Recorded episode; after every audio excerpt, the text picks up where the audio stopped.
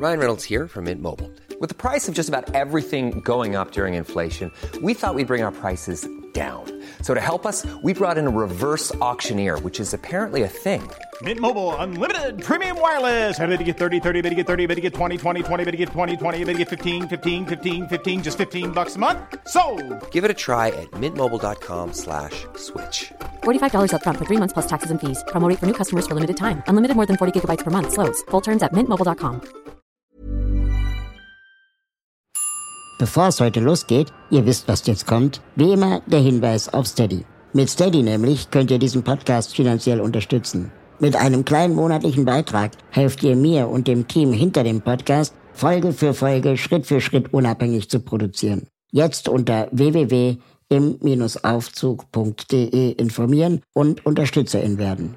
Supporter erhalten vorab Zugang zu den neuesten Folgen und werden namentlich im Podcast genannt. So wie zum Beispiel diese Woche der Dank an die UnterstützerInnen Christina, Katharina, Kerstin, Ronja, Stefanie, Christian, Martin und Thomas geht. Und los geht's mit der Folge. Irgendwie sind wir doch alle unglücklich mit dem deutschen Schulsystem. Deswegen ist heute der Netzlehrer im Aufzug zu Gast. Bob Blume ist Bildungsinfluencer, Autor und Podcaster und vor allem Lehrer. Er hat ein Buch darüber geschrieben, was er alles an der Schule hasst und setzt sich deshalb dafür ein, dass sich etwas ändert. Wir sprechen darüber, ob gemeinsames Lernen die Lösung wäre und ob Inklusion an Schulen eine Utopie ist oder nicht. Bob erzählt von den kleinen Herausforderungen im Schulalltag, seinen großen Learnings aus der Corona-Zeit und warum er glaubt, dass ein verpflichtendes soziales Jahr eine große Orientierungshilfe wäre. Also, nicht länger warten, Aufzugtür auf für eine knappe Doppelstunde mit Bob Blume.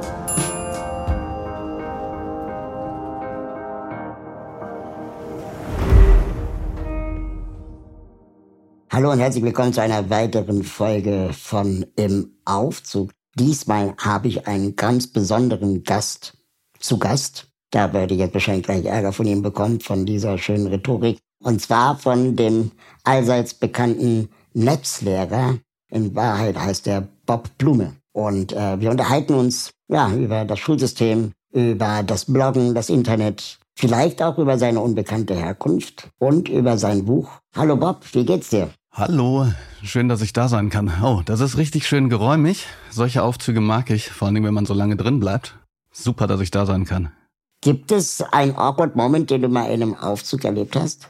Ehrlich gesagt habe ich, glaube ich, schon einige awkward Moments in Aufzügen erlebt. Ich finde, Aufzugfahren ist sozusagen der awkward Moment schlechthin. Also vor allen Dingen, wenn es relativ voll ist und man so äh, Nase an Nase steht. Ich glaube, das, was ich so ganz konkret vor Augen habe, ist eher kein ähm, Aufzug, sondern diese äh, Gondeln wenn die zu voll sind und man äh, steht dann sozusagen tatsächlich Nase an Nase mit irgendeiner Person und versucht äh, zwanghaft an ihr vorbeizugucken. Das empfinde ich immer als etwas unangenehm. Guckst du auch zwanghaft vorbei oder guckst du dann bewusst an? Also mittlerweile gucke ich, glaube ich, auch äh, vorbei. Früher habe ich die Leute angeguckt, also äh, jetzt nicht in Aufzügen, sondern in öffentlichen Verkehrsmitteln. Also meine Mutter hat mir zum Beispiel gesagt, dass ich ähm, früher, da war ich etwas jünger als jetzt, bin ich zum Beispiel zu Leuten hingelaufen, zu Omas und Opas und habe gesagt, äh, du siehst aber alt aus. Hm, super Einstieg. Aber die haben wohl immer ganz gut reagiert. ja. Hast du einen Lifehack, äh, der vielleicht für uns alle hilfreich sein könnte, wie man früh aufstehen lernt? Oh, sehr, sehr gar nicht. Weil, ähm, also bei mir ist es ähm, das, das Gegenteil der Fall. Das frühe Aufstehen macht mich fertig. Und das macht mich so, also ich glaube auch, dass das bei mir biologisch bedingt ist. Wenn ich äh, vor 8 Uhr aufstehen muss, was einfach fast immer der Fall ist, also ich muss so um. 6 Uhr aufstehen, dann habe ich etwas, was sich sehr nah an dem Gefühl anlehnt, das ich in depressiven Phasen hatte. Das mhm. dauert nur nicht so lange. Ne? Das dauert so, also ich wache morgens auf, 6 Uhr, und ähm, hasse erstmal die Welt. Es ist ganz schlimm. Und so nach dem zweiten, dritten Kaffee reguliert sich das dann, ja. Und ich muss sozusagen aber natürlich auch eine Doppelstunde am Anfang halten. Das heißt, da, da schauspieler ich dann für die Schülerinnen und Schüler ein bisschen, damit die nicht mitkriegen, wie es mir geht. Und ab, ab 9.30 Uhr äh, relativiert sich das dann. Also falls mir jemand einen Tipp geben könnte, was frühes Aufstehen angeht, da wäre ich absolut bei. Ich habe früher beim Radio gearbeitet und die Morningshow beginnt immer um fünf. Und äh, das heißt, die mussten um drei Uhr aufstehen. Und also auch richtig hart. Ich meine, natürlich ist das Radioarbeiten auch irgendwie toll und machen Leute auch in der Regel freiwillig. Allerdings äh, fand ich das so geil, dass der Chefredakteur äh, dann irgendwann den Kolleginnen die Freiheit gegeben hat, auch morgens mal schlechte Laune on air zu haben, weil das authentisch sei. Ja, ich meine, ich, ich verstehe das. das. Das ist eigentlich gut. Ne? Ich, bei mir ist es zum Beispiel auch so, wenn ich schlechte Laune habe. Also Radio ist jetzt ein bisschen was anderes. Ich wurde ein paar Mal jetzt, äh, um zum Beispiel so ein, ähm, ich mache manchmal ja Moderation mit SWR 3 und ähm, da soll ich das dann morgens teasern, so 6.40 Uhr. Ja. Das ist aber immer eine geile Radiostimme. Aber ist mir oh, ja, ja, schon aufgefallen. Ja, das ist total nett. Aber ähm, was ich glaube ich nicht hinkriegen würde, wäre so eine Morningshow, in der man dann so sagt, Hey, Zeus, sag mal, ist es dir eigentlich auch schon aufgefallen, dass morgens die Vögel immer so, weil, weil ich denk so, boah, ey, komm, ne, und, und da muss ich Halt mich immer wahnsinnig anstrengen. Genau, ist wirklich so, so, du, du eigentlich sprich mich bitte jetzt einfach nicht an. Aber ähm, was ich tatsächlich mache, ist, dass ich, dass ich ähm, jetzt auch in Klassen zum Beispiel den ähm, Schülerinnen und Schülern sage, passt mal auf, Leute, irgendwie, ich habe heute einen schlechten Tag, liegt nicht an euch, aber so seid so ein ganz kleines bisschen gerade mal sensibel. Weißt du, weil ich möchte halt nicht, dass die denken, was was ja relativ äh, schnell passieren kann, dass sie irgendwas ausgefressen haben, Ja. sondern äh, dann sagen, ey, gerade ist halt äh, bin ich mit dem falschen Fuß aufgestanden oder halt zu früh, was leider häufig der Fall ist. Und haben die dafür Verständnis? Ja, weißt du, ich frage die ja nicht einzeln ab, aber ähm, mein, also Schülerinnen und Schüler, wenn man auf einer gewissen Augenhöhe ist, ähm, und damit meine ich jetzt nicht irgendwie bester Kumpel, sondern Augenhöhe im Sinne von, man ist halt transparent in dem, was man tut und wie man das tut. Ähm, da, da haben die auf jeden Fall Verständnis. Das merkt man halt daran, also die sagen dann nicht alle, oh, Herr Blume, ja klar, wir haben Verständnis, sondern man merkt das zum Beispiel daran, dass sie dann vielleicht ähm, nicht ganz so wild sind, wie sie sonst sind oder so. Also das, das, ähm, da habe ich echt mit so einer Transparenz und, und offenen Kommunikation in allen Bereichen, ja auch im Netz, habe ich echt gute Erfahrungen gemacht. Man liest sehr viel von dir und du bist auch in sehr vielen Podcasts ähm, zu Gast und hast selber auch einen äh, ziemlich erfolgreichen Podcast äh, beim SWR zum, zum Thema Bildungssystem und, und, und Schule. Die Schule brennt, glaube ich, heißt der. Hurra, hurra. Die Frage, die ich mir gestellt habe, wie war denn eigentlich deine Schulzeit? Genau, Hurra, Hurra, die Schule brennt. Das ist eine wunderbare Überleitung, denn der Song Hurra, Hurra, die Schule brennt, der ist von Extra Breit. Und Extra Breit, die kommen aus Hagen. Und ich bin in Hagen groß geworden. Mein Vater hat mit Extra Breit noch gefeiert. Allerdings hat, sagt er zumindest nicht so viel, wie die Jungs gefeiert haben. Da waren ähm, Die waren wirklich extra breit. die waren so extra breit, dass mein Vater zum Beispiel, also ich gebe mal ein Beispiel, mein Vater hat mir sehr früh ähm, vermittelt, sehr früh Dinge über Drogen vermittelt. Ähm, das mache ich mit, mit Schülerinnen und Schülern übrigens auch, immer mal wieder, ne, wenn es sich anbietet. Der hat zum Beispiel gesagt, Aber theoretisch, nicht praktisch. theoretisch, der hat zum Beispiel gesagt, äh, lass die Finger weg von LSD. Warum? Weil in diesem extra breit ähm, Umkreis jemand war, der halt sich so viel äh, Teilchen geschmissen hat, äh, dass er irgendwann nur noch schwarz-weiß gesehen hat und das ist halt nicht wieder weggegangen. Ähm, und also da war ich dem äh, wirklich dankbar. Zu deiner Frage, ich hatte zwölf Jahre lang eine unglaublich tolle Schulzeit. Und das 13. Jahr war echt beschissen, also dieses, dieses Abiturjahr, weil ich war ja in einer, in einer Waldorfschule. Ich halte das jetzt aber kurz. Aber in dieser Waldorfschule, all das, was man da gemacht hat, ohne Noten. Ähm, also das heißt von Aquarellfarben malen und schmieden und Kupfer treiben und Bücher binden und Kerzen ziehen und äh, also äh, alle, also und, und hier Tönern und Töpfern und und äh, das ganze Zeug, mir, mir hat das immer unglaublich Spaß gemacht. Aber natürlich hatten wir auch Deutsch und Englisch. Physik hatte ich nicht so viel, weil wir einfach keinen Lehrer gefunden haben schon damals. Also da gab es keinen großen Lehrermangel, aber an der Waldorfschule verdienen die Lehrer halt einfach auch nicht so viel. Und das war wahnsinnig toll, aber dieses letzte, dieses 13. Jahr, dieses Abiturjahr, das war echt hardcore. Und äh, da hatten wir auch den einen oder anderen Lehrer, also vor allen Dingen einen Lehrer, der wirklich ähm, richtig ätzend war. Und ähm, also insofern zwölf Jahre hatte ich wirklich eine, eine ganz tolle Schulzeit, Klammer auf. Natürlich immer mit den Dingen, die, die, die jeder von uns auch kennt. Also zum Beispiel Mobbing-Situationen und so hatte ich, hatte ich in der Schulzeit auch, das war aber eher im Fußballverein. Aber so rein von dem, was man gemacht hat und ich habe mich immer, ich habe mich immer auf die Schule gefreut. Und seitdem ich, mal kurz überlegen, ich glaube seit der achten Klasse bis zur 13 bin ich auch jeden Tag über eine Stunde gefahren in die Schule. Also ich habe dann nämlich hinterher in Bochum gewohnt beim Schauspielhaus und bin dann nach Hagen, Haspe äh, mit sozusagen allen Verkehrsmitteln, die es gab, gefahren. Einfach weil ich da total gerne weiter hingehen wollte und es mir überhaupt nicht vorstellen konnte, die Schule zu wechseln. Und was war dann am 13. Jahr so schlimm? Ja, du musst dir das ungefähr so vorstellen, dass ähm, da muss ich jetzt ein bisschen aufpassen, weil das sozusagen, glaube ich, nichts ist, was offiziell festgeschrieben ist. Äh, oder es ist festgeschrieben, aber ich habe nicht nochmal nachgeguckt. Aber nach dem Staat, nach der staatlichen Logik ist es so, dass man in der Waldorfschule erst nach zwölf Jahren die mittlere Reife kriegt. Und also und das heißt sozusagen ja in der in der Logik, dass man nach zwölf Jahren eigentlich nur so weit ist wie Gymnasiasten nach der zehnten. Ach krass, das heißt, du musst es in einem Jahr, zwei, drei Jahren aufholen. Es ist so, genau. Das ist Krass. natürlich nicht ganz richtig, weil, also wer, wer könnte das schaffen, ja? Ähm, aber es war schon ein, ein richtig großes Brett. Aber wie gesagt, also weißt du, dieses Jahr ist ähm, vielleicht so ein bisschen der Marmeladenfleck auf auf einer auf einer weißen Weste, die ähm, äh, eigentlich war die Schulzeit ansonsten wirklich wirklich toll und für mich natürlich auch prägend in ganz vielen Dingen, die ich ähm, mittlerweile immer noch als als Überzeugung habe. Ich habe mal gehört, dass es, ähm, also wenn angenommen deine Eltern sind scheiße oder du lebst irgendwie in einem prekären äh, äh, Verhältnissen oder du hast keine Freunde, du bist irgendwie einsam, du lebst auf dem Land, dass es manchmal eine Person ist, die den Unterschied machen kann in deinem Leben, die dich aus diesem Sumpf vielleicht auch rausholen kann, einfach nur weil du spürst, weil man spürt, dass es jemand gibt, der an einen glaubt. Warst du mal dieser Mensch oder hattest du mal so einen Menschen? Ja, das ist bei mir, glaube ich, äh, wirklich auch klassisch meine Mutter. Ähm, ich habe da tatsächlich äh, gestern mit ihr noch drüber geredet, weil ähm, es ja oft in so Bildungsbiografien auch über Generationen hinweg oftmals so ein, so ein statuserhaltendes Element gibt. Also mit anderen Worten, die, die Kinder machen das, was die Eltern gemacht haben, auch schulisch. Ja? Mhm. Das heißt, wenn die Eltern in die Hauptschule gegangen sind, gehen die Kinder in die, in die Hauptschule, haben auch dann direkt weniger Chancen. Es gibt natürlich immer so Ausbrecher nach, nach, nach oben, auch nach unten, aber eigentlich ist das oft Statuserhalt. Und ähm, bei meiner Mutter ist es, ist es so, dass die ähm, sozusagen also ihr, ihre zwei Brüder vor ihr, die hat drei Brüder, die, die zwei Brüder vor ihr, die ähm, haben, waren eben nicht im Gymnasium. Sie hat dann ähm, Fachabi gemacht und äh, ihr kleiner Bruder sozusagen, der übrigens mein, mein Fotograf ist und ab und zu mal auch für mich gehalten wird. Manchmal schreiben ja Leute, dass äh, das eigentlich das Pseudonym Thomas Clemens ist, dabei ist das der Fotograf und das steht halt unter meinen Fotos, egal.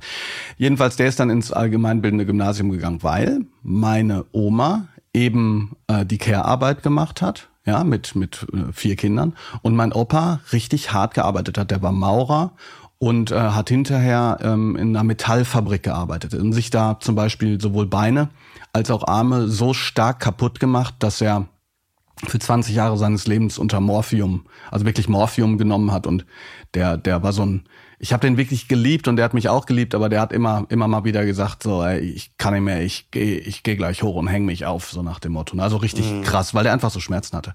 Jedenfalls lange Rede, kurzer Sinn, meine Mutter hat ähm, diesen Sprung dann aber gemacht. Die hat nach dem Fachabi, wollte die weiterlernen, die hat das Abitur gemacht, ähm, nachgeholt und hat, nachdem sie, äh, sie und mein Vater sich getrennt hatten, ähm, angefangen nochmal noch mal zu studieren, also mit 30. Die hat studiert, und gleichzeitig drei Jobs gemacht als Alleinerziehende. Ähm, und zwar in der Nachtwache. Die hat nachts mhm. Nachtwache in der Psychiatrie gemacht und tagsüber dann studiert, ähm, ist psychologische Psychotherapeutin geworden und so. Und die hat in, in einer Zeit, in der wir äh, in, in Hagen, Weringhausen gewohnt haben, also ich sag mal in, in Beringhausen ist das so gewesen, äh, sozusagen der soziale Status zeigt sich, wie weit man unten am Berg wohnt. Und wir waren ganz unten. Oben waren die Villen, unten hat man mal immer so einen draufgekriegt. Ne? Wir hatten mhm. zum Beispiel, so, und wir hatten zum Beispiel die Dusche in unserer Küche. Mhm. Also ging nicht anders. Ähm, und die Toilette war ähm, im Flur. Im Treppenhaus. Im Treppenhaus, genau. Äh, also ja. das heißt, es war arschkalt. Und dann, das meine ich wortwörtlich, im Winter war der arschkalt. Ja, ähm, gut, aber was ich eigentlich sagen will, ist, ich, meine Mutter hat sozusagen äh, das trotzdem geschafft, mir das Gefühl zu geben, ähm, dass man es irgendwie packen kann, wenn man arbeitet. Die ist unglaublich ehrgeizig, unglaublich uneigennützig und äh, war immer hinterher sozusagen auch in diesen in den Verhältnissen, in denen wir da halt damals gelebt haben, mit äh, ich sag jetzt mal 1000 Euro äh, ähm, Einkommen und äh, und eben in der kleinen Bude irgendwo da in Hagen dafür zu sorgen, dass äh, dass ich ähm, bestmöglich unterstützt werde. Mhm. Und äh, das, das deshalb, also das ist sozusagen, da, kann, da lasse ich, da lasse ich wirklich keinen dran kommen. Die hat mir da echt, ja, die hat mich da unglaublich unterstützt. Bist du heute der Lehrer oder diese Person, die deine Mutter damals für dich war? Oder also bist du quasi jetzt der coole Lehrer oder bist du der anstrengende Lehrer, der, der sich quasi äh, mit Jugendsprache versucht, ähm, wie heißt es, cringe-mäßig cool zu machen? Ich weiß die Antwort. Ja, das hoffe ich natürlich. Ja, nee, da, aber ich hoffe das natürlich nicht. Ne? Also ich hoffe das natürlich ja. nicht. Ich, ich lasse mir ja oft auch Feedback geben, anonymes Feedback. Und ich sage denen, schreibt mir bitte rein. Äh, ähm, ich ich kann es ja nicht nachvollziehen, ähm, ob wer, wer das dann ist und so. Und das Feedback ist oftmals äh, toll, aber ich bin natürlich trotz, also ich benutze ja diese Sprache trotzdem, aber meistens halt nicht, weil ich irgendwie mich irgendwie anbiedern will, sondern weil das ja auch so ein bisschen so ein Internetding ist. Also zum Beispiel mhm. ich, meine Frau findet das tierisch cringe, wenn ich sage cringe, aber ich sage halt cringe, so ja. Ähm, ich glaube, was anderes ist, ähm, was anderes ist wichtiger. Zwei Sachen. Erstens, du merkst ja so ein bisschen, wenn Schülerinnen und Schüler dich ins Vertrauen ziehen. Und das ist zum Beispiel vor allen Dingen dann möglich, wenn du, wenn du ähm, eben nicht so unter diesem Druck stehst, den du in Fächern stehst, also zum Beispiel in Arbeitsgemeinschaften und so. Und da merke ich das natürlich schon und ich krieg dann manchmal auch Mails oder Briefe äh, Jahre später, wo, wo mir Schüler dann davon berichten, was echt irre ist manchmal. Ich, ich habe zum Beispiel letztens ähm, durch Zufall auf ein, habe ich einen Brief gesehen von einer Kursstufenschülerin, die mittlerweile ähm, Künstlerin ist und ähm, auch äh, für, für den SWR 3 schon so ein Buch gemacht hat. Und jedenfalls stand da so, ähm, ich, ich gehe jetzt nicht ins Konkrete, da stand nur, sie haben folgenden Satz zu mir gesagt. Und dieser Satz hat dafür gesorgt, dass ich ähm, es sozusagen diese zwei Jahre Abitur schaffen wow. konnte, weil der mich so aufgebaut und motiviert hat. Und welcher Satz?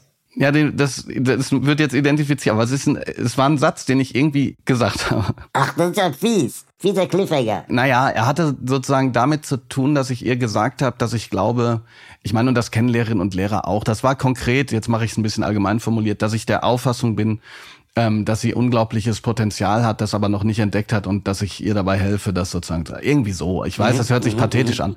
Aber jedenfalls ist es halt so, dass man, wenn man sowas dann liest, ist das unglaublich krass, weil man natürlich auch weiß, dass das auch andersrum passieren kann. Ja, du sagst einen Satz im Affekt oder, okay. oder nebenbei ja.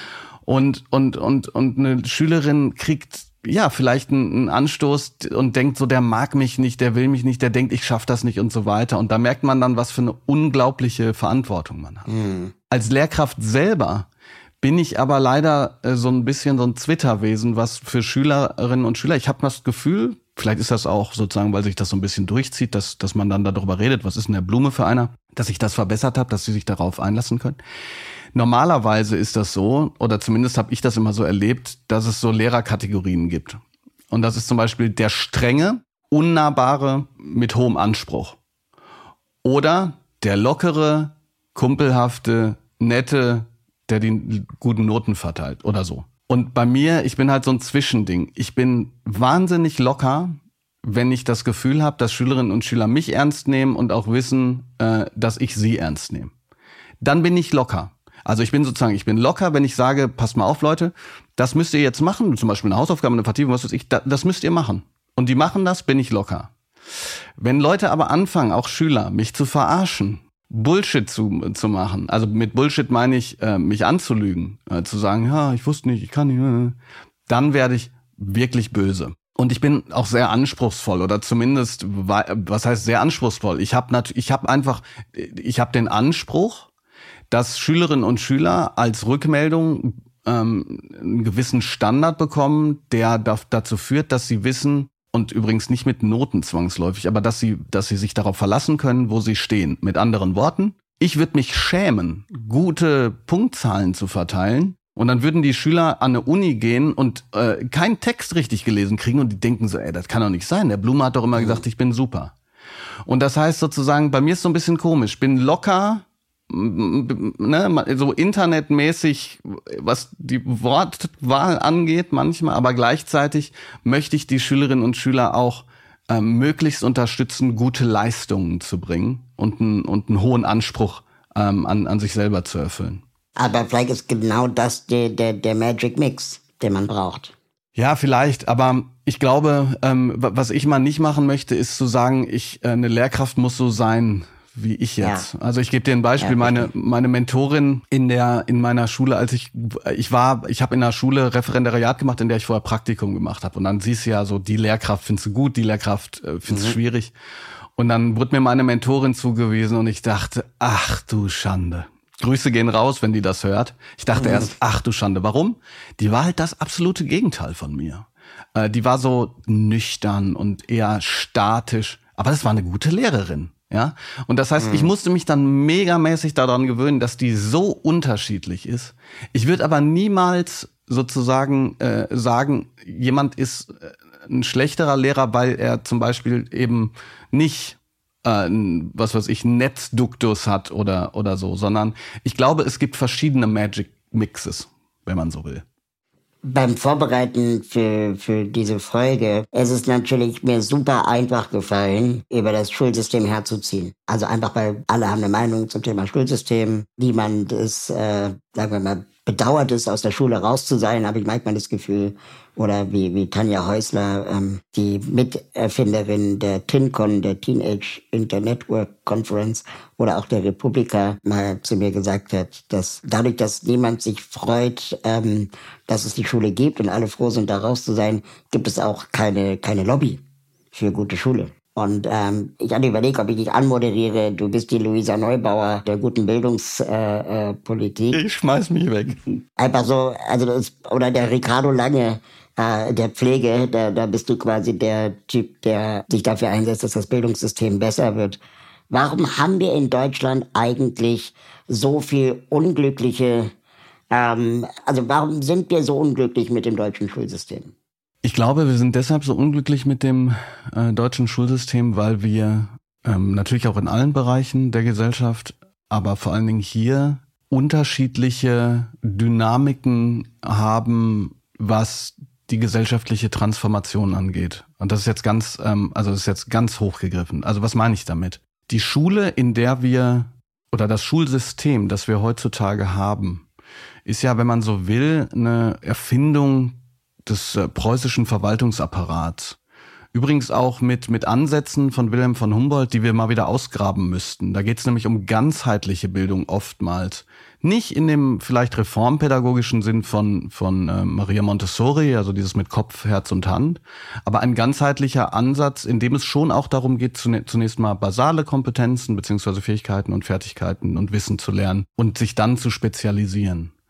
Die Sache ist eben, dass durch diese unterschiedlichen, man könnte auch sagen, Geschwindigkeiten, also die Geschwindigkeit des gesellschaftlichen Wandels auf der einen Seite und die Ungeschwindigkeit der Verwaltungsbürokratie auf der anderen Seite, entsteht eine Reibungsfläche, eine Diskrepanz, mhm. in der ähm, sozusagen jeder bemerkt, Moment mal, ähm, das, wo, wo, womit ich hier zu tun habe in der Schule als, als Institution und das, was ich alltäglich erlebe.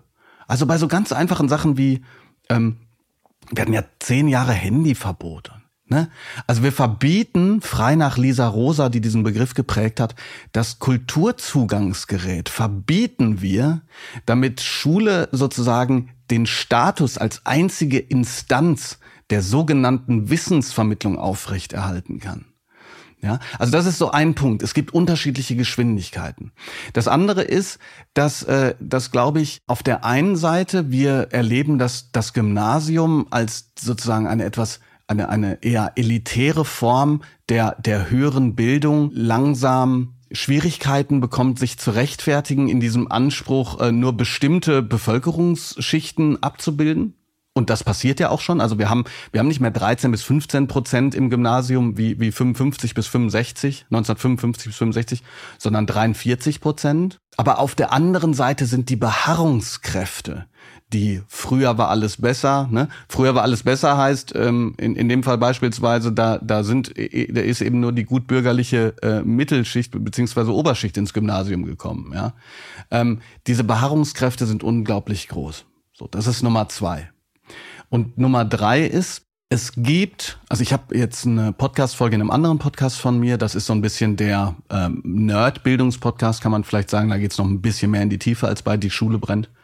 Da habe ich mit dem ehemaligen Staatssekretär ähm, der Berliner Senatsverwaltung, Mark Racklitz, gesprochen und gesagt. Der ja sehr bekannt ist. Ja, der, der sehr bekannt ist, der übrigens jetzt auch die Initiative mit mir zusammen gemacht hat, Bildungsrat von unten wo wir nach diesen mhm. ähm, Empfehlungen der Ständigen Wissenschaftlichen Kommission, äh, die ja ähm, mit so ein paar äh, halbgaren Ideen ähm, vorgeschlagen hat, wie der Lehrermangel so zu beheben ist, dass man einfach die Teilzeit anhebt, die Lehrer mehr arbeiten lässt und die Klassen größer macht. Aber das genau. äh, nebenbei. Mit dem habe ich gesprochen und gesagt, Wieso ist das denn so, dass quasi an allen Ecken und Enden die Leute sagen und wissen, dass es Veränderungen gibt, aber keiner dafür verantwortlich ist? Ne?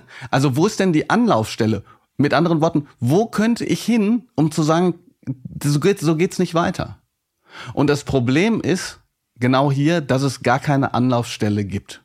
Was zu völlig paradoxen Situationen führt. Zum Beispiel, dass äh, unsere Bundesbildungsministerin Stark-Watzinger ja vorgeschlagen hat, die Schülerinnen und Schüler sollten doch im Sinne von Fridays for Future mal so Fridays for Bildung protestieren gehen. Also unsere Bundesbildungsministerin schlägt vor, dass sozusagen die jungen Leute protestieren. Und dann fragt man sich, Wieso ist das so? Naja, das ist also, so. Vor allem, als ob es beim Klima was gebracht hätte. Ja, ja, aber ja, ja, nee, aber ist ja wichtig, ne? Der der Soziologe Amin Nasehi sagt, und das das fand ich ein sehr äh, eine sehr interessante Erkenntnis, ähm, äh, übrigens natürlich auch für dich als als ähm, Behindertenaktivist oder als ne, Aktivist für für Inklusion ja. und so weiter, dass ein Schritt schon gegangen ist, wenn die öffentliche Wahrnehmung das Problem zumindest wahrnimmt. Ja, das ist ja mehr, mehr kann man ja auch oft nicht machen. Aber jetzt Aber das ist doch problematisch, das ist doch auf der anderen Seite problematisch, die Opfer zu Verantwortlichen zu machen, dass sich nichts ändert. Absolut. Nee, nee, nein, das ist hundertprozentig äh, äh, genau. Ich will nur sagen, das ist ja nicht nur, das ist nicht nur problematisch, sondern das ist ja völlig widersprüchlich. So und jetzt letzter Punkt.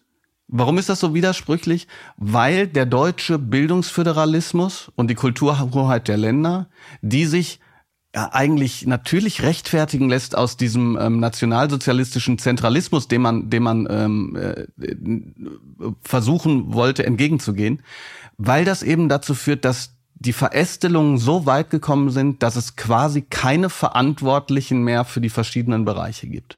Deshalb haben wir sozusagen diese, diese drei Punkte, diese unterschiedliche Beweglichkeit auf der einen Seite, dann ein, ein System, was sich quasi selbst überholt hat, es aber nicht schafft, ähm, sich, sich zu erneuern und die unterschiedlichen Verantwortungsbereiche und die führen eben zu dem Schlamassel, in dem wir gerade stecken.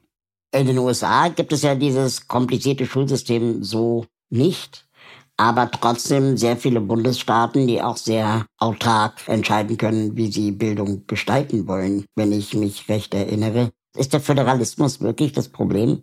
Naja, weißt du, ähm, ich glaube, der Föderalismus muss nicht ein Problem sein sozusagen äh, an sich, sondern der Föderalismus wird dann zum Problem, wenn er zu einem Föderalismus der Isolation wird. Eigentlich hat man gesagt, mhm. dass seit 2004, in dem man noch eher kooperiert hat, ähm, sollte es zum sogenannten Wettbewerb der Ideen kommen.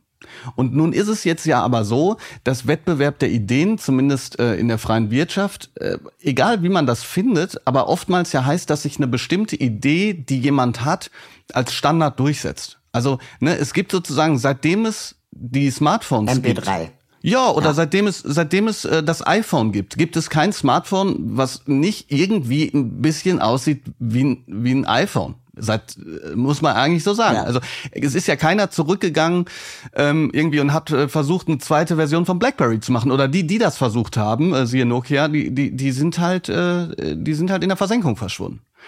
In Deutschland kannst du eine super Idee haben oder eine super Schule machen und die Schule kriegt einen Schulpreis.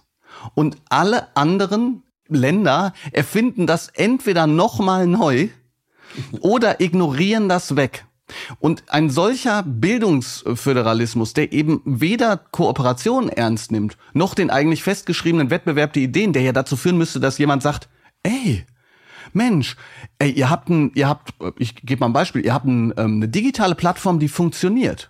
Dann lass uns das doch jetzt mal äh, äh insgesamt aufrollen, damit wir ja, zum aber Beispiel. Der Datenschutz. Ja, aber verstehst du? Und das passiert aber nicht. Und ein solcher Bildungsföderalismus ist aus meiner Sicht äh, hängt dann sozusagen nur noch an dieser Kulturheit, Kulturhoheit, die dann aber sagt, wir möchten es aber so machen, wie wir es für richtig halten. Und aus meiner Sicht ähm, verhindert man damit Entwicklung. Was die Bildungsmisere und die Inklusionsmisere gemeinsam haben, ist, dass wir rhetorisch immer sagen, in Schweden, Norwegen, Skandinavien läuft's besser. Ähm, ist es so? Äh, oder machen wir uns da einfach auch was vor? Was machen die anders? Was können wir uns abgucken? Oder was ist vielleicht auch dort problematisch?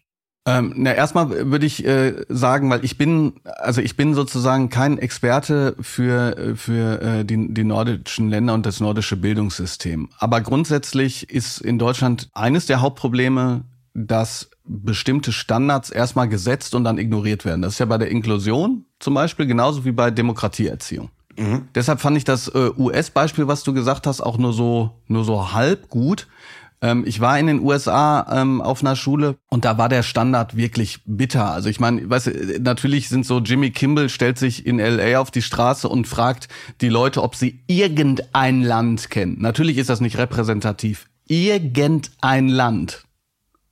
Also ich weiß nicht, ob du schon mal gesehen hast. Da stehen wirklich Leute ja, und können ja, China nicht von USA. Das ist natürlich nicht repräsentativ, aber ich glaube, dass die Polarisierung der amerikanischen Gesellschaft auch in Bezug auf äh, Literatur, in Bezug auf politische Einstellungen, in Bezug auf ähm, ähm, die unterschiedliche sozialen Möglichkeiten. Ich glaube, dass das nicht gerade für das für das amerikanische Bildungssystem spricht. Aber also warum ich die Amerikaner und jetzt die, die Skandinavier ähm, als Beispiel gebracht hatte, war, dass wir uns auch manchmal so einfach machen, zu sagen, die Amerikaner sind eh alle nicht so schlau oder die Skandinavier sind in allem besser. Und das ist ja auch für uns, sagen wir mal, die dann so im Mittelfeld sind, äh, auch relativ einfach zu sagen, ja, immerhin sind wir nicht so schlecht wie die Amerikaner. Nee, das stimmt. Das stimmt. Äh, das will ich damit auch gar nicht sagen. Ich will damit nur sagen, wenn man sich orientieren würde, dann würde ich mich schon orientieren an, ähm, an Systemen, die äh, ja, äh, bei denen es ja augenscheinlich besser geht. Das, äh, da nochmal, da bin ich nicht so drin. Äh, was ich allerdings ja. weiß, ist, dass die Bildungssysteme, wo es besser funktioniert, eine Sache gemeinsam haben, zum Beispiel. Äh, und, die, und das haben ist bei fast allen europäischen Ländern außer Deutschland, Österreich und ich glaube noch einmal, was ich jetzt vergessen habe. Die selektieren nicht schon nach vier Schuljahren, beispielsweise. Jetzt ist es so, äh, dass jetzt darf ich es nicht verwechseln, ich glaube, es war Dänemark, ähm, aber auch viel mutigere Bildungspolitik macht, was auch kein Wunder ist, weil die natürlich deutlich weniger ähm, Einwohner haben.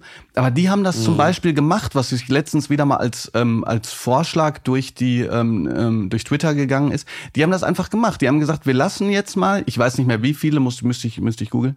Wir lassen jetzt mal so und so viele Schulen, lass es 100 sein, drei Jahre autark, und zwar mit, mit Leuten, wo wir wissen, die sind engagiert und so weiter, drei Jahre lang gucken, was gute Schule macht. Was macht die aus? Wir lassen die drei Jahre unabhängig von irgendwelchen staatlichen Vorgaben. Und danach gucken wir uns an, was die äh, gut gemacht haben und übernehmen das.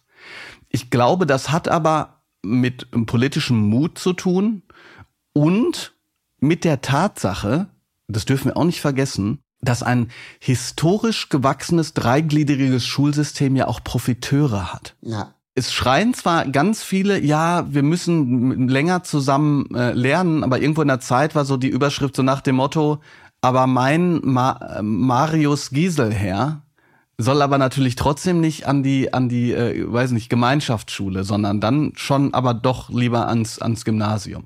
Und weil das so ist, ist sozusagen diese, diese gewachsene Struktur auch, auch so starr. Weil du im Grunde genommen als äh, politisch Verantwortlicher, der zum Beispiel die Existenz des Gymna Gymnasiums anzweifelt, ähm, schneller abgewählt bist als du Einheitsschule sagen kannst. Ja, also ja. Das heißt, das, das skandinavische Beispiel, das du gerade genannt hast, wäre wahrscheinlich also eine total gute Idee, wenn wir keinen Föderalismus hätten, weil dann würde quasi das auch gar nicht so leicht werden zu verbreiten. Naja, oder, oder machen wir es mal andersrum. Wenn wir, wenn wir mal sozusagen konstruktiv drangehen und sagen, was wäre, was wäre denn eine Möglichkeit? Was wäre eine Möglichkeit in der momentan, in dem momentanen System gute Schule zu machen?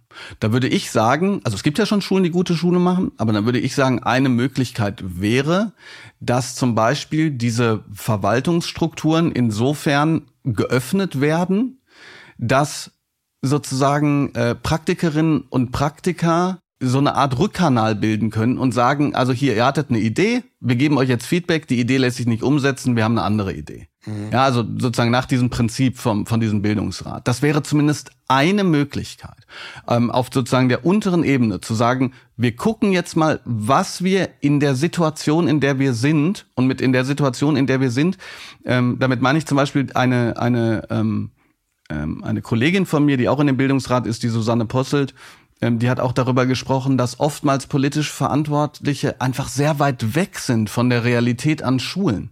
Gar nicht verstehen, was diese zwei Jahre Corona bedeuten, äh, bedeutet haben für die, für die Schülerinnen und Schüler, für sowohl für die Sozialstruktur als auch fürs Lernen und so weiter. Und nochmal, das Problem ist dann, dass sozusagen dieser Praxisabgleich nicht ist. Und wenn wir den schon mal hätten, und wir sozusagen nicht immer nur so ein Top-Down-System haben, sondern auch ein Bottom-up, dann wird man, glaube ich, schon einiges ändern können. Letzten Endes glaube ich aber, und da bin ich nicht Politiker genug, äh, als dass ich beurteilen kann, inwiefern das umsetzbar ist.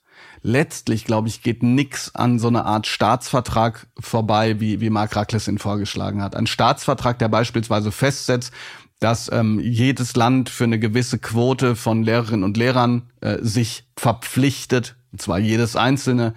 Ähm, also das heißt, in Deutschland geht es nicht ohne eine gewisse gesetzliche Vorgabe, die die große Misere äh, dann so löst, dass man quasi ähm, auch offiziellen Druck ausüben kann.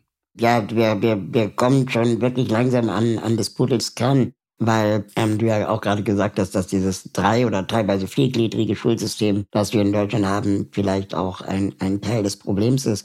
Und ich bin auch kein Bildungsrechtler, aber mir wurde mal von einem Bildungsexperten gesagt, dass nach dem deutschen Bildungssystem eigentlich die Idee ist, dass die beste Schule für dich die Schule in der Nähe ist. Also in der, die in der Nachbarschaft. Und dass wir aber trotzdem, zum Beispiel beim Thema Talent, dann das Gymnasium haben oder beim Thema Behinderung dann die Förderschule und dadurch dieses Konzept, die beste Schule für dich ist die in der Nähe, torpediert wird. Ja, das, äh, das ähm, kann ich nicht beurteilen. Ich kann nur beurteilen, dass die Idee der Dreigliedrigkeit sich, wenn man sie durchliest, wie vieles, was man sich durchliest, zunächst einmal gar nicht so doof anhört. Da liest man nämlich dann sowas wie, jeder soll, das steht übrigens auch im Baden-Württembergischen, das steht in jedem Schulgesetz, aber in Baden-Württemberg steht explizit, jeder soll ähm, nach Maßgabe seiner Talente, Fähigkeiten und Fertigkeiten ähm, gefördert werden. Und dann sagt man so, und diese Förderung, die passiert jetzt eben auf unterschiedlichen Systemen. Was damit nicht gesagt wird, ist erstens, ist das voraussetzungsfrei. Ja? Also jemand, der in die Schule kommt, aus einem Akademikerhaushalt, und jemand, der aus einem Nicht-Akademikerhaushalt kommt, ist das vergleichbar. Und es gibt immer noch äh, natürlich so diese Hardcore-Fraktion von äh, Gymnasial, so eine Gymnasiallobby, die dann sagt, naja, der ist halt nie intelligent genug und fragt nicht, was sind die Bedingungen, die vorherrschten, bevor der hier hingekommen ist. Und was können wir tun? Ja, beziehungsweise es wird davon ausgegangen, dass man in allen Fächern dann gleich intelligent ist. Ja, ja, und natürlich, das kommt nochmal dazu. Und der zweite Punkt ist, dass äh, wenn es so wäre, dass sozusagen die verschiedenen Schulsysteme sozusagen äh, der Exzellenznachweis für eine bestimmte ähm, Fokussierung wären. Also sowas wie der beste Hauptschüler ist äh, da können noch so viele Gymnasiasten kommen, der kriegt auf jeden Fall den Job als, weiß ich nicht, you name it, ähm, Handwerker in, in, in einem bestimmten Bereich. Wenn das so wäre, dann könnte man vielleicht sagen, ha ja, okay. Also es gibt halt Leute, die, die haben unterschiedliche Interessen, eher praktisch begabt, eher ähm, ähm, äh, äh, in anderen Bereichen eher theoretisch und so weiter. Das ist aber ja nicht so, sondern das Abitur wird sozusagen immer mehr zum einzigen Zertifizierungsnachweis für alles. Mhm. Und damit werden alle, die in der Hauptschule beispielsweise sind, sogar dann abgehängt, wenn sie äh, ähm, einen Hauptschulabschluss bekommen. Deshalb ist ja aus meiner Sicht auch, und das ist völlig utopisch, aber aus meiner Sicht müssten wir Schule insofern umgestalten, als dass wir sagen, wir müssen es schaffen, voraussetzungsfreies Lernen und voraussetzungsfreie Bildung zu ermöglichen. Und zwar indem äh, Schülerinnen und Schüler natürlich die Möglichkeit haben, Schwerpunkte zu setzen, individuell zu arbeiten, aber vor allen Dingen, indem sie äh, neun oder zehn Jahre zusammenarbeiten, wie das in ganz vielen europäischen Ländern schon der Fall ist. Und, und ab dann sagen, so, und jetzt kann ich mir überlegen, möchte ich eher in den praktischen Bereich gehen, möchte ich eher dual arbeiten oder möchte ich wissenschaftspropädeutisch arbeiten, so dass ich hinterher ähm, studiere.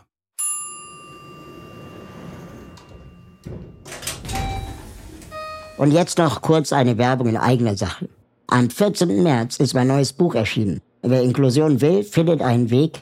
Wer sie nicht will, findet Ausreden, ist der Titel.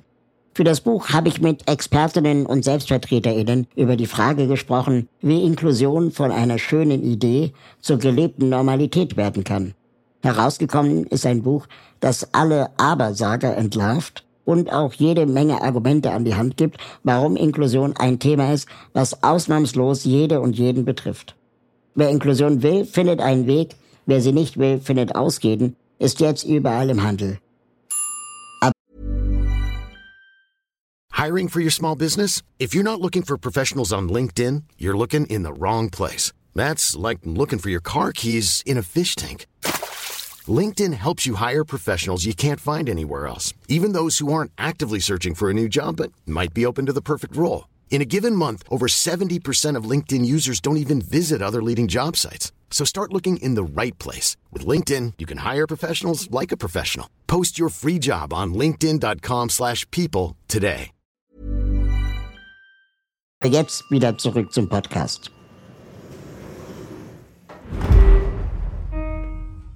Also ich glaube, was ja ein Teil des, des, Bildungsproblems in Deutschland ist, dass wir, dass wir Kinder auch physisch voneinander trennen. Also räumlich. Die sitzen in anderen Gebäuden. Und es ist ja völlig okay, wenn, keine Ahnung, ein Kind talentierter ist äh, als ein anderes Kind. Aber das quasi zu einer räumlichen Trennung zu machen, bestätigt ja dann auch das System und, und verhindert auch die, die Durchlässigkeit. Und in dieser ganzen Inklusionsthematik, in der ich ja dann unterwegs bin, dann wird immer gesagt, ja, aber es kann ja auch nicht jeder irgendwie, keine Ahnung, Nobelpreisträger Literatur werden. Dann denke ich so, ja, okay, es kann ja sein, dass jemand, der sprachlich so begabt ist, ähm, eine besondere Unterstützung braucht oder vielleicht einen Leistungskurs sitzt oder so.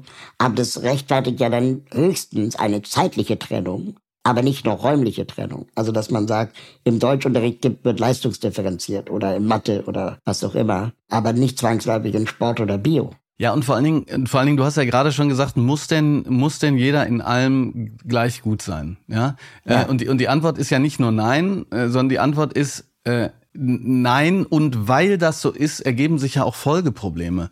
Also zum Beispiel die Abi-Note als Indikator dafür, ob jemand äh, studieren kann oder nicht, äh, führt ja beispielsweise dafür, dass dann jemand zum Beispiel überhaupt erst einen Studienplatz kriegt, weil er eine Abi-Note hat, weil er halt aus einem anderen Land kommt.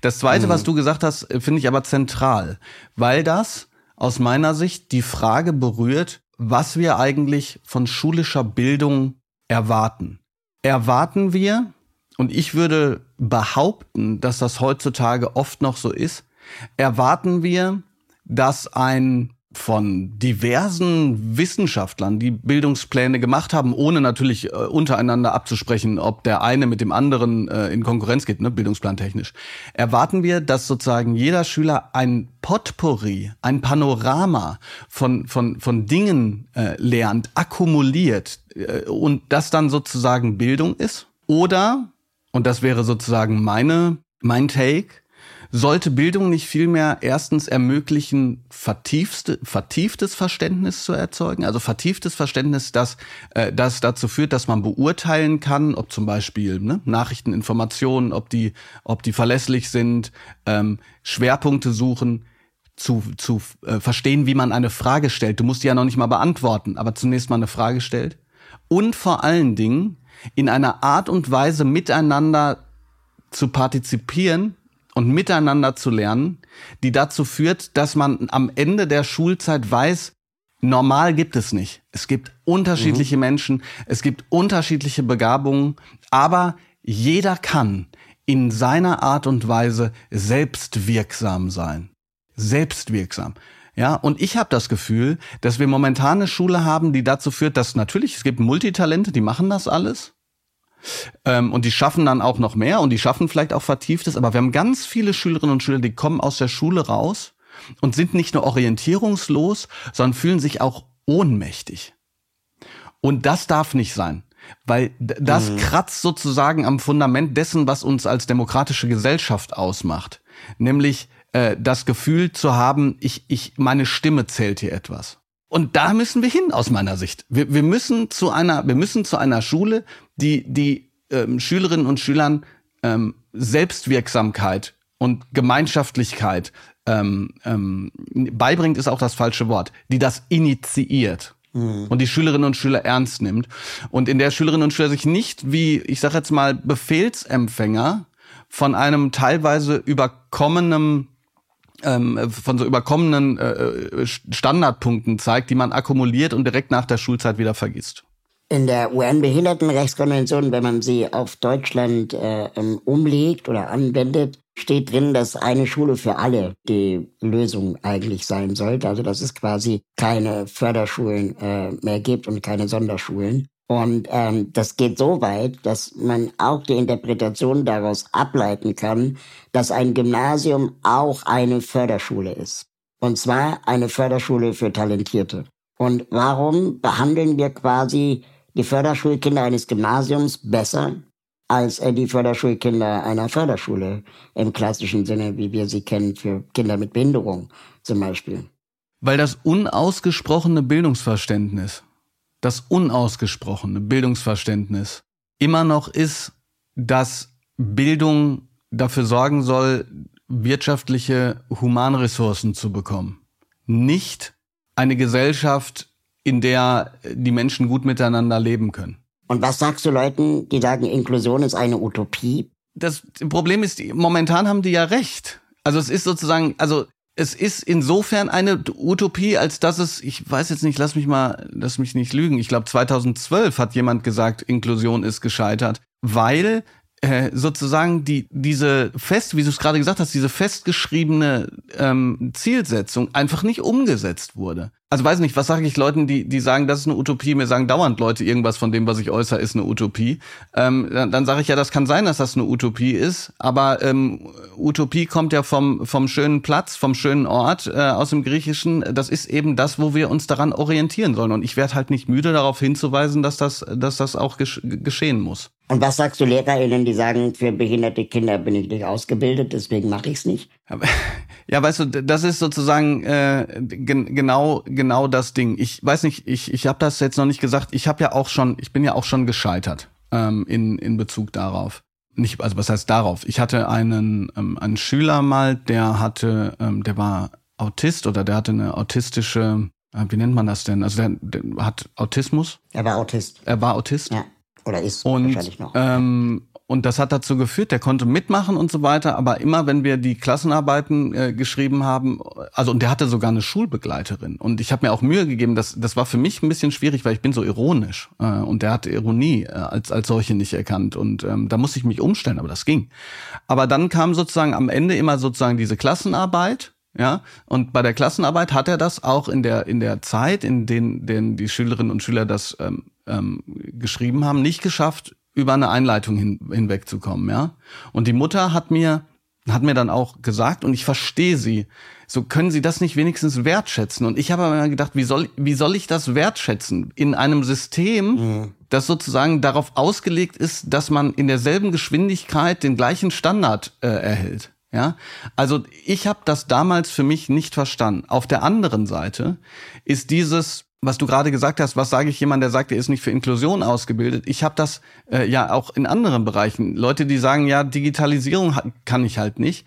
Da muss man schon halt so weit gehen und sagen, wer wer wer nicht will, findet Gründe, wer will, findet Wege. Mhm. Nur, ich finde es auch schwierig, weil das oft passiert, dass man bestimmte Defizite, die an allen Ecken und Enden sind, und du, du, du zeigst das ja auch auf bei der Inklusion beispielsweise, dass man sozusagen den Lehrkräften individuell die Verantwortung gibt, weil um Dinge umzusetzen, die auch gesetzlich festgelegt sind, ist aus meiner Sicht schon auch nötig, dass es eine, dass es eine Rahmengebung gibt. Also das heißt, dass, dass man Lehrkräfte unterstützt darin, sich zum Beispiel weiterzubilden, zum Beispiel äh, einen Unterricht zu machen, der nicht e-, eben einfach von, von äh, Prüfung nach zur Prüfung geht und so weiter.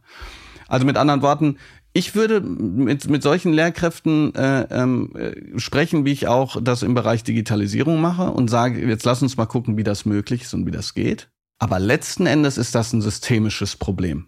Wenn man die, äh, die Ansprüche, die, die Ansprüche an sich selber, an das System ernst nimmt dann müsste sich auch äh, innerhalb des Systems was verändern.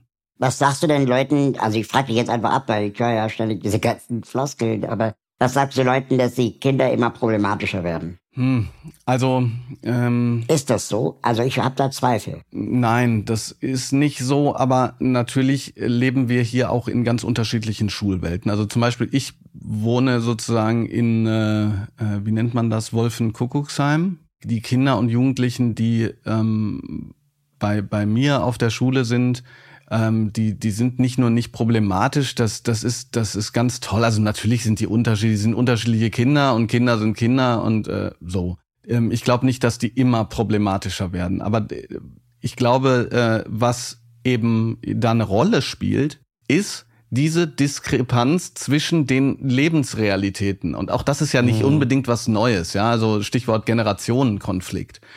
Ähm, was ich eher problematisch finde, ist, wenn sich Lehrkräfte dann da so rausziehen, weil das ist ja sozusagen die, die, die billigste Form der, der Aussage. Ne? Die Kinder werden problematisch, damit geht man aus seiner eigenen Verantwortung raus ähm, in die Verantwortung reingeht, wenn man sagt, okay, was ist genau das Problem und versucht zu analysieren, äh, wie es zu diesem Problem kommt. So, ne? Und wenn jetzt jemand, ich, ich gebe mal nur ein Beispiel, wenn irgendein Oberstudiendirektor seit äh, 40 Jahren am Gymnasium ist und quasi erlebt hat, dass vor 40 Jahren eben bestimmtes Klientel an die Schule gekommen ist die schon eine bestimmte Haltung von ihren Eltern mitbekommen haben, die von ihren Eltern äh, in sechs Jahren ähm, 150.000 Seiten vorgelesen bekommen haben ähm, und so weiter und so fort, dann mag der das so empfinden, dass, dass äh, junge Leute in Anführungsstrichen schwieriger geworden sind. Was er aber, was sich aber eigentlich zeigt, ist, dass eben das Ganze ähm, ja schon auch offener zunächst mal geworden ist und dass äh, die Zeiten sich ändern und dass man als Lehrkraft eben nicht mehr wie vor äh, 20, 30 Jahren das einzige Medium im Raum ist und sich quasi darauf zurück darauf zurückfallen kann, was man halt einmal gemacht hat und das das vermittelt jetzt weiter, sondern dass man weiter Lerner bleiben muss und aus meiner Sicht auch wissen muss, was sozusagen im im digitalen so los ist und abgeht. Mhm. Eben um zu verstehen, was ist denn euer Problem? Warum macht ihr das? Warum sprengt ihr Toiletten? Warum, ähm, ähm, warum wisst ihr Dinge? Warum wisst ihr andere Dinge nicht? Ja, also ich, ich würde ich würd sogar so, so weit gehen, dass äh, wenn man junge Leute danach fragt, was sie so machen und was sie so wissen, äh, dann wissen die teilweise unglaublich viel mehr. Nur halt oftmals in Bereichen, die nicht zwangsläufig in der Schule abgefragt werden. so, ja? Und was hast du jetzt ähm, aus deiner Berufserfahrung quasi, nachdem du das autistische Kind in der Klasse äh, hattest, gelernt, was du vielleicht anders gemacht hättest? Also ich glaube, ich würde ähm, mehr nach dem Freiraum, den ich Freiraum gucken, den ich, den ich habe, in Bezug auf sowohl ähm, die Art und Weise des Unterrichtens als auch äh, auf die Art und Weise der Bewertung weil oftmals hat man da andere, andere, ähm, hat man andere Möglichkeiten. Das bedeutet leider Gottes oft, dass man sich quasi über die verschiedenen ähm, Instanzen hochtelefonieren muss. Aber ähm, ich glaube, ich würde jetzt mittlerweile halt nicht sagen, ja shit, jetzt ist es nur eine Einleitung und eine Einleitung ist halt äh, ist halt im Vergleich zu einer ganzen äh, Klausur ist, ist halt nicht ausreichend, sondern ich würde, glaube ich, eher äh, noch mehr reingehen und sagen, ähm, hier ist die Rückmeldung, wie die Einleitung geworden ist und dann fragen so, wie wie kann ich das jetzt, wie kann ich das jetzt abbilden? Mhm. Brauchen LehrerInnen und Schulen vielleicht mehr Beinfreiheit, was Entscheidungen angeht, die in ihrem Gebäude stattfinden? Ja, auf alle Fälle. Auf alle Fälle, klar. Also ich, ähm, ich erinnere mich äh, daran, das habe ich auch in meinem Buch äh, damals aufgeschrieben, dass die Situation, in der, das war glaube ich ein Solinger Schulleiter, damals äh, die Corona-Situation äh, versucht hat anzugehen, äh, mit Hybridunterricht als das sozusagen Hybridunterricht noch gar nicht ein ähm, Konzept war, da wurde äh, das, da wurde er mehr oder weniger auch zurückgepfiffen. Und das hört man auch immer mal wieder, dass Leute zurückgepfiffen werden. Und genau das ist das, was ich meine. Aber diese Beinfreiheit, die kriegt man ja nur, wenn sozusagen die die höheren Ebenen sich dafür interessieren, was sozusagen die die die die ähm, Realität ist. Ne? Was wie sieht es gerade konkret aus? Mhm. Ne, deshalb ähm, ich ich habe es schon mal gesagt, aber ich will noch mal auf die Idee zurückkommen. Ich fand ich fände das geil, wenn ähm, das wird nicht passieren, aber wenn ein Kultusministerium aus dem Land sagen würde, passt mal auf, äh, wir machen jetzt hier, äh, es können sich jetzt 250 Schulen bewerben äh, von, äh, ne, die müssen sich bewerben, damit klar ist, okay, wir wollen das alle, die sind engagiert. Und ihr fallt jetzt drei Jahre nicht mehr unter die äh, unter die ähm, ähm, unter die Schulaufsicht, wenn man so möchte, sondern ihr macht ja. Sachen, ihr, ihr evaluiert die und ihr sagt hinterher, wie es gelaufen ist. Und von den 50, wo es richtig geil gelaufen ist, das nehmen wir dann als Modell äh, für natürlich immer angepasst für für die anderen Schulen des Landes und sorgen dafür, dass wir sozusagen das System von unten auf verändern. Ich habe vor ein paar Jahren mal den Kinofilm äh, Die Kinder der Utopie begleitet. Und der Film handelt von ähm, sechs Kindern, die ähm, begleitet wurden in ihrer Schulzeit. Und ähm, dann nochmal zwölf Jahre später nach der Schule. Was mich so beeindruckt hatte, dass es gibt äh, eigentlich es zwei Filme. Der erste Film heißt Klassenleben. Da wird eine Grundschulklasse der Fleming Grundschule gezeigt mit Kindern mit und ohne Behinderung, die gemeinsam Unterricht haben. Und dann quasi zwölf Jahre später werden die Kinder nochmal gezeigt, was wurde eigentlich aus denen. Das war deine Schule auch, ne? Die, die Fleming-Schule. Genau, mhm. das war auch meine Schule, genau. Zufällig. Und was mich so berührt hat, war, dass man in dem ersten Film Klassenleben ähm, wirklich Kinder mit schweren Behinderungen sieht, die aber alle zusammen gelernt haben. Und man als Zuschauerin dann vielleicht manchmal denkt, ach Gott, das ist ja schwer. Ach Gott, wie soll das denn jemals alleine leben können? Und dann schaust du zwölf Jahre später den Film Die Kinder der Utopie und siehst, wie ein, ein, ein Mädchen, das eigentlich als blind eingestuft wurde, dann ähm, plötzlich in der U-Bahn alleine sitzt äh, und WhatsApp schreibt ähm, auf dem Weg zur Arbeit. Und ich habe mich selber dabei erwischt, dass ich Kindern einfach weniger zugetraut habe oder dass ich dachte, das wird nix. Ja. Und dann habe ich mich gefragt, wie gut sind wir eigentlich als Erwachsene, egal ob Eltern oder Kinder, die Bildungschancen oder Entwicklungschancen von Kindern einzuschätzen? Ähm, auf jeden Fall nicht gut genug, um so eine Prognose zu stellen. Ja, das, also äh, das ist doch ganz klar. Das ist ja sozusagen einer der Hauptpunkte, weshalb äh, diese diese Selektion ähm, jetzt unabhängig von Behinderung nach vier Jahren so so so schwierig ist. Mhm. Vor allen Dingen, weil ähm, also ich kenne das zum Beispiel. Ich glaube, als als Lehrkraft musst du immer notorischer Idealist sein. Es geht gar nicht anders. Weil das sich gut, also auch als Selbsterhalt, sonst macht sich ja kaputt. Aber ich äh, äh, erlebe das sehr häufig. Ich muss gerade an eine Schülerin denken und grinsen. Eine, eine Schülerin, die wirklich, äh, die war auch faul. Also die, die war, die, äh, die war faul. Aber in der siebten, achten, siebten, achten, neunten Klasse ist sie so abgekackt. Und ich habe immer gesagt, ich erfinde jetzt irgendeinen Namen Maria. Das kann doch nicht sein ähm, hier so, du kannst doch eigentlich und so weiter und so fort. Und die ist dann in der zehnten Klasse, hat die sich am äh, Riemen gerissen und äh, und macht das durch und lernt und äh, und äh, steht auch gerade wie eine Eins. Ja, die früher hatte so ein bisschen eingefallene Schultern und so weiter. Und wenn man die jetzt in der siebten oder achten oder neunten Klasse, wenn man gesagt hätte, das wird nix, so, ne? Du, wir schicken dich jetzt, was weiß ich wohin, äh, halt äh, eine andere Schulform oder hier verg vergiss es gleich und so dann, dann hätte die, hätte die ein anderes äh, Leben gehabt. Übrigens, ähm, ist das auch ist das auch durch Studien belegt, dass dass wenn es jetzt rein ums Lernen geht und nicht um dieses Miteinander, was uns ja ne, auch umtreibt, mhm. wenn es rein ums Lernen geht, also um den kognitiven Wissenszuwachs, dann äh, ist nachgewiesen, dass, äh, dass junge Leute in unterschiedlichen Schulformen auch äh, unterschiedlich viel lernen, egal ob sie davor quasi dasselbe Potenzial haben. Also, ne, mit anderen Worten, äh, die, die Leute, der, die, die um dich herum sind, die, die haben unheimlich viel damit zu tun, wie du dich auch selbst entwickelst, was ja auch wieder für so eine, für so eine mhm, Form, Form spricht. Also mit das heißt, der Abstand vergrößert sich, genau, äh, genau. je länger du quasi in den unteren Bildungssystemen bist. Weshalb übrigens ja auch diese Durchlässigkeit ähm, im Grunde genommen nicht stimmt. Es wird immer gesagt, das Bildungssystem ist durchlässig, ja. aber diese Durchlässigkeit, die ist eben eigentlich nur von oben nach unten. Also mit anderen Worten, ich würde sagen, wir sind nicht gut in der Prognose.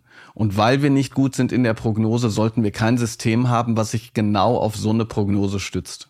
Ich war mal auf einer Veranstaltung in, ähm, Gott, ich glaube, es war in Nürnberg. Und äh, da kam jemand, der nannte sich Inklusionskritiker. Und dann dachte ich, okay, da bereite ich mich jetzt mal drauf vor und hörte mir den, den Vortrag von ihm an.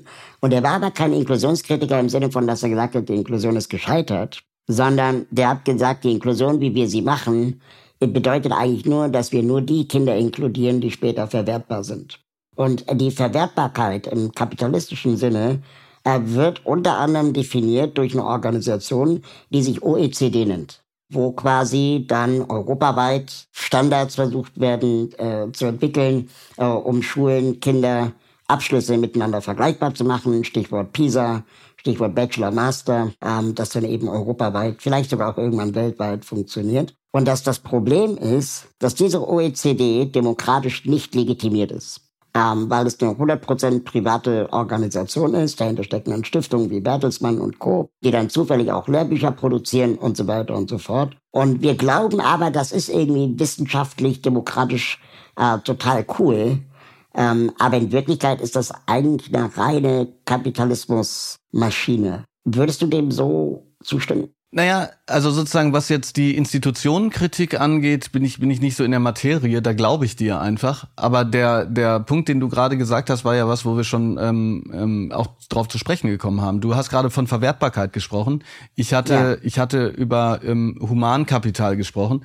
Ähm, letzten Endes, das, was, was ähm, beispielsweise der Soziologe äh, Aladin Elmar Falani in seinem Mythos Bildung, wo er, das Bildung, wo er den Bildungsbegriff so ein bisschen auseinanderklamüsert auch sagt, ähm, dass sozusagen, sobald man Bildung, es gibt ja unterschiedlichste Ansätze darin, was, was Bildung sein soll, ja, Bildung sozusagen für persönliche Entfaltungsmöglichkeiten, für gesellschaftliche Teilhabe und eben Bildung als zertifizierte Zugangsberechtigung für den Arbeitsmarkt. Und genau das ist ja sozusagen mein Punkt. Wenn man Bildung darauf verkürzt, landet man bei dem, bei dem einzigen Kriterium, das äh, sozusagen schulische Bildung quasi noch legitimierbar macht. Weil alles andere kannst du dir aneignen, wenn du äh, in der Lage bist und die Zeit hast. Mhm. Ähm, das, und das sieht man ja auch. Also das heißt mit anderen Worten, wenn Schule ein Ort ist, wo implizit, also oder wo die einzige Kategorie implizit die der Verwertbarkeit ist, dann landen wir bei dem Problem, was wir haben. Und, und ich würde sagen, ähm, diese anderen ähm, Dimensionen von Bildung, zum Beispiel die Frage des Lernens, äh, des gemeinsamen Lernens, des vertieften Lernens, des Lernens, das einen im besten Fall nicht das Lernen selbst abgewöhnt, ja, sondern das dazu führt, dass man nach der Schule noch weiter Bock hat. Die müssen in den Fokus. Und das ist sozusagen, das wäre meine Mission. Inwiefern, äh, was du gerade gesagt hast, das ist natürlich spannend, weil du, du, hast so in einem Nebensatz gesagt, ja, die machen auch Lehrmaterialien. Das ist natürlich äh, das große, das große Problem, wenn sozusagen bestimmte Vorstellungen davon, was Bildung ist und zu sein hat, ähm, institutional zusätzlich zementiert werden, wird es natürlich immer schwieriger, ähm, das auch aufzubrechen und immer darauf hinzuweisen, zu sagen, hallo Leute, äh, Natürlich ist es wichtig, dass sozusagen ähm, talentierte Menschen äh, ähm, einen Job bekommen, der ähm, Innovation fördert und so weiter, aber das kann nicht unser einziges Kriterium an Bildung sein. Spannend. Du hast vorhin schon zweimal die Corona-Pandemie gesprochen, die ja wahrscheinlich einen großen Einfluss auch auf unser Bildungssystem hatte. Ähm, jetzt ist sie in Anführungsstrichen vorbei, die Pandemie. Und ich habe in den ersten Monaten, als die Lockdowns auch in den Schulen galten, sehr viele besorgte PolitikerInnen in den Medien gehört, ähm, die dann gesagt haben, oh, die Kinder gehen alle zu Hause kaputt und das ist so wichtig, dass sie ihre Freundinnen treffen. Und sorry, aber ich habe das denen nicht geglaubt, den PolitikerInnen, dass, den, dass das wirklich deren Sorge ist, weil da habe ich dann in einem Podcast darüber gehört von einem Schulpsychologen, der sagt, ja, wir machen uns jetzt Sorgen, dass die Kinder zu Hause kaputt gehen, aber wir machen uns nie Sorgen, wie Kinder in der Schule eigentlich kaputt gehen. Und dass das eigentlich deswegen total unehrlich ist, äh, so zu tun, als würde einem das äh, was bedeuten als Politiker. Und dass er die These aufstellte, fand ich super interessant, dass es den PolitikerInnen eigentlich nur darum geht, dass die Eltern wieder zur Arbeit gehen können und nicht Homeschooling machen müssen. ähm, wieder Thema Kapitalismus. Ne? Also Hauptsache die Maschine läuft weiter ähm, und die Kinder sind quasi die, die am meisten ähm, darunter leiden. Und natürlich leiden sie zu Hause, wenn sie ihre Freunde nicht treffen. Aber wenn es uns wichtig ist, dass Kinder nicht leiden, dann müssen wir auch in die Schule gucken. Ja, ähm, ich ich ähm, ich habe das mal so. Ähm, ich ich fand die beste Zusammenfassung dieser Unehrlichkeit, Widersprüchlichkeit, Scheinheiligkeit, wie auch immer man das nennt, waren die Sätze von die verschiedenste PolitikerInnen geäußert haben, als es um die Schulöffnung ging. Die haben nämlich gesagt, die Schulen müssen wieder öffnen, weil die Kinder uns so wichtig sind. Und jeder, der genau. jetzt im Deutschunterricht so ein bisschen aufgepasst ja. hat, der weiß, dass, dass äh, dieser Satz sich so anhört, als wenn dieses, weil die Kinder uns so wichtig sind, eine Begründung ist. In Wirklichkeit ist das aber eine Behauptung, der noch eine Begründung folgen müsste. Die Behauptung, Kinder sind uns so wichtig, der müsste ja äh, sozusagen folgen und deshalb tun wir Folgendes. Da kam aber nie was. Mhm. Es blieb bei der Behauptung, die Schulen öffnen, weil die Kinder sind so wichtig. Und das war die billigste Aussage, die man, äh, die man äh, hätte äh, tätigen sollen. Die damalige baden-württembergische Kultusministerin, äh, Frau Eisenmann, hat auch noch eine interessante Sache gesagt die auch mal wieder so, ich sag mal, der Unterschied zwischen Kausalität und Korrelation nochmal ganz deutlich macht.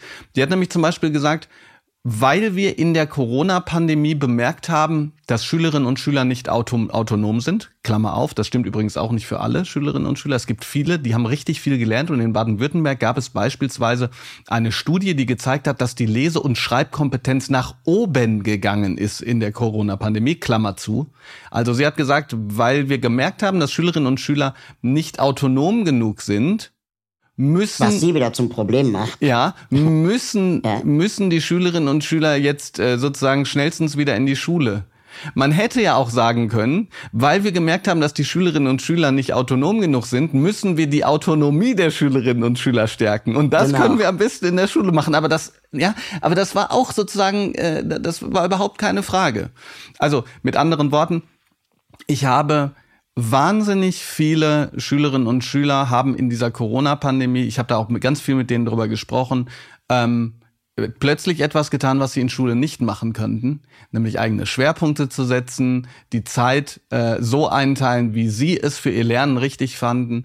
Aber machen wir uns nichts vor, auch das, und das ist gerade eine Vokabel, die ich sehr häufig benutze, ist halt eben nicht voraussetzungsfrei. Ja, also ähm, mhm. äh, ähm, an unserem allgemeinbildenden Gymnasium war das zum Beispiel so, das hat gut geklappt. Immer mal wieder gab es einen Schüler, der war nicht auffindbar, in Anführungsstrichen, ja. Ich habe aber mit anderen Kollegen gespro gesprochen. Ich hatte so eine kleine, so eine kleine Diskussionsrunde, wo ich mich mal einmal im Monat getroffen habe. Da waren zum Beispiel eine Lehrkraft aus der Werkrealschule, wo ja oftmals eben Schülerinnen und Schüler hinkommen, deren Eltern ähm, dann zum Beispiel auch nicht einfach zu Hause bleiben konnten. Die, die, die mussten halt ähm, ja, in den Dienstleistungsberufen, in den sogenannten dann systemrelevanten Berufen arbeiten. Und da war es so, da haben sie einfach Schülerinnen und Schüler auch verloren. Und das ist nat natürlich gravierend. Nur, da hätte man sich aus meiner Sicht politisch mal fragen müssen, was das denn bedeutet für die Zeit, in der die Schülerinnen und Schüler dann wieder in die Schule gehen. Ja, krass. Gibt es denn etwas Positives, was wir aus der Corona-Pandemie mitnehmen, was vielleicht strukturell was verändert oder vielleicht verbessert hat? Ja, das Krasse an der ganzen Geschichte ist ja, dass plötzlich Dinge gemacht wurden, von denen man nie gedacht hätte, dass sie gemacht werden können. Also äh, Zoom. Ja, Zoom, klar. Aber also ich habe mit sechs, ich habe sechs Klässlern äh, in in Chats Aufgaben verteilen lassen. Die haben auf Etherpads, also auf ähm, auf äh, kollaborativ äh, zu bearbeitenden Dokumenten äh, zusammengearbeitet. Äh, die, die haben ähm, verschiedenste digitale Leinwände gemacht. Ich hatte in Englisch habe ich dann manchmal so ähm, habe ich manchmal so Lernpfade gemacht, die man bearbeiten konnte, die dann kommentiert wurden. Dann konnte sich gegenseitig kommentieren. Das war total geil. Also was habe ich gesehen? Äh, ich habe gesehen, was möglich ist, wenn es nicht anders geht. Ja, das ist. Mhm. Äh, das Problem war nur, dass das von vielen, also logischerweise auch, weil das natürlich auch eine schwierige Zeit für für viele war. Aber der erste Take, der den ich dann so oft aus dem gehört habe, was man wahrscheinlich so konservativ nennen kann, war, oh, Gott sei Dank ist jetzt alles wieder normal. Und ich dachte so, nee, es ist nicht, erstens ist nicht alles wieder normal und zweitens war es auch vorher schon nicht normal, ja. Also ja. was ich bemerkt habe, ist, man könnte Dinge ändern oder äh, Dinge ändern sich auch, aber dafür muss halt eine weltweite Pandemie halt geschehen. Was äh, unfassbar, unfassbar gruselig ist, dass erst dann sich etwas verändert und jetzt auch wieder alles zurückgedreht wird, was vielleicht sogar mal eine Verbesserung hätte sein können. Ähm, du hast mal die, die ähm, Meinung vertreten bzw. unterstützt zu sagen, dass ähm, wir eigentlich so eine Art soziales Jahr wieder brauchen, ein verpflichtendes soziales Jahr, ähm, auch vielleicht um den Lehrermangel ein bisschen zu kompensieren, sagen wir mal nicht zu kompensieren, aber vielleicht so ein bisschen zu also entspannen. Und das sagt ja der Bundespräsident auch, ne, dass es wichtig ist, dass wir irgendwie wieder mehr soziales Engagement machen und so. Und dann denke ich so, warum immer die jungen Leute? Also wie wär's denn, wenn Franz Walter äh, jetzt mal ein Ehrenamt macht? Ähm, wann hat er denn eigentlich zuletzt, zuletzt sich ehrenamtlich betätigt? Ähm, und warum müssen es immer die Leute sein, die gerade aus der Schule raus sind? Könnte man es nicht auch mal ab 60 einführen? Ja, pass auf. Ähm, als ich das geschrieben habe, die Kolumne für das verpflichtende soziale Jahr, das war sogar noch vor Walter Steinmeier. Der hat wahrscheinlich von mir abgeschrieben. Nein, Quatsch. Ähm, der hat nicht von mir abgeschrieben, aber der, der Take war ein anderer. Und zwar ähm, ging es mir, auch wenn ich solidarisches Handeln von egal, in egal welcher äh, gesellschaftlichen Schicht absolut wichtig finde, ging es mir da nicht drum. Mir ging es nicht darum zu sagen, dass die jungen Leute sozusagen, die jetzt zwölf Jahre Schule gemacht haben oder zehn Jahre gefälligst nochmal einen Dienst an der Gesellschaft machen.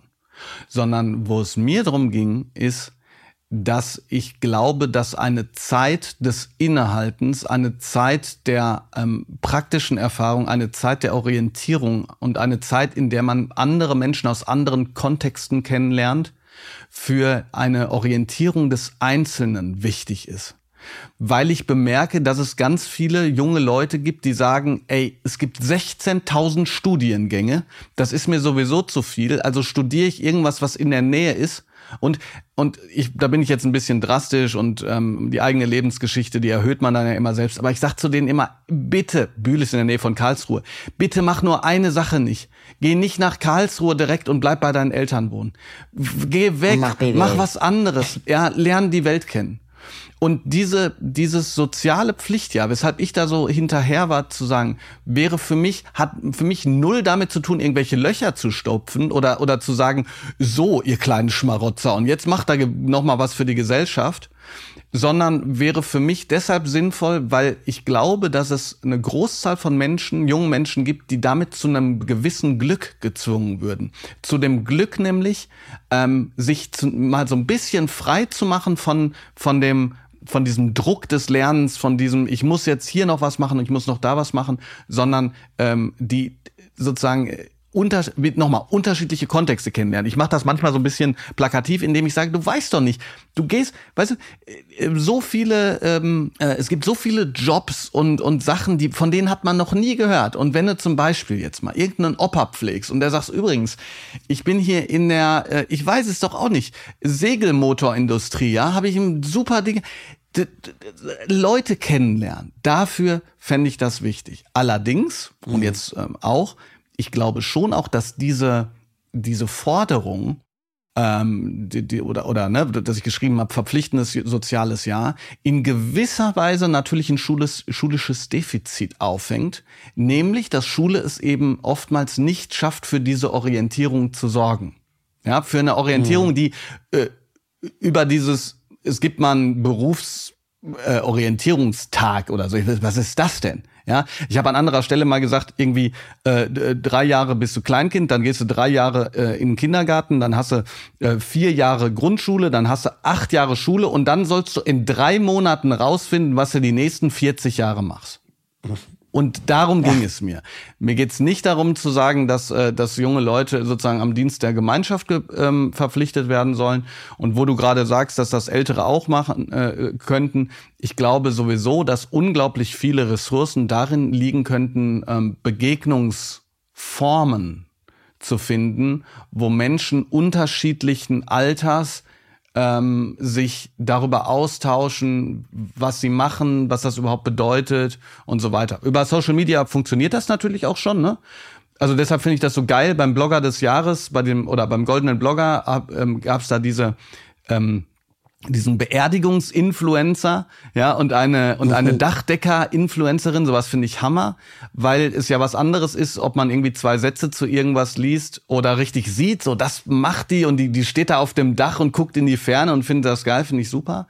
Aber ich glaube, dass ähm, wir gesellschaftlich äh, unglaublich viele Ressourcen ähm, vernachlässigen, die wir, die wir haben könnten, wenn es eben solche Begegnungsmöglichkeiten gäbe und so ein soziales Ja ist halt eben eine Möglichkeit für solche Begegnungen.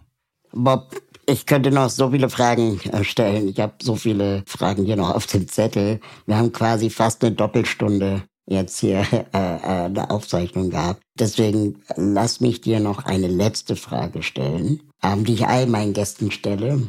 Und zwar, gibt es eine Organisation, eine NGO, die du persönlich empfiehlst an unsere Hörerinnen und Hörer, äh, die man unterstützen sollte, die vielleicht noch nicht jeder kennt? Den Zukunftstag vielleicht. Ähm, allerdings weiß ich jetzt nicht hundertprozentig, ob das eine NGO ist. Ähm, der Zukunftstag, da kann man nach googeln. Ähm, der muss aber vielleicht auch gar nicht finanziell unterstützt werden, sondern ich gebe dem vielleicht hier mal ähm, Raum. Das ist eine Organisation, die es sich zur Aufgabe gemacht hat, eben das, was so oft gesagt wird, was in der Schule fehlt, finanzielle Bildung, äh, Versicherungen und, und so weiter, an die Schulen zu holen mit Expertinnen und Experten, die dann da hingehen und den Schülern eben diese Orientierung äh, zumindest mal ansatzweise geben. Ähm, das wäre vielleicht etwas, was äh, vor allen Dingen Leute im Bildungsbereich sich mal angucken können, um äh, da den Schülern gerade der Oberstufe Orientierung zu bieten. Das verlinken wir auf jeden Fall in den Show Notes. Ähm, das finde ich ein super Tipp. Bob, nennen deine SchülerInnen dich eigentlich äh, Herr Blume oder Bob? Äh, die nennen mich Herr Blume, außer in Englisch nennen die mich oft Herr F Mr. Flower. Mr. Flower. ja, so ist Sehr gut, Mr. Flower. das ist doch ein schönes Schlusswort. Mr. Flower ist äh, mir, mir eine innere Fanmeile, dich äh, persönlich in meinem Podcast äh, begrüßt zu haben. Boah, vielen, vielen Dank. Sehr, sehr gerne. Wir hätten mal über so viel reden können, über Design Thinking, über Mobbing, über die Jugend von heute ähm, und so weiter und so fort. Aber ich glaube, das schließen wir ein andermal an. Sehr, sehr gerne. Vielen Dank. Danke auch. Wo gehst du jetzt raus, wenn der Aufzug hält und die Tür aufgeht? Ja, ich würde sagen ähm, Kellergeschoss und äh, da gucke ich, äh, was da noch für Leichen liegen für den nächsten Podcast. Äh, dann wünsche ich dir, äh, dass du wenig Leichen findest. Ciao. Danke fürs Mitfahren.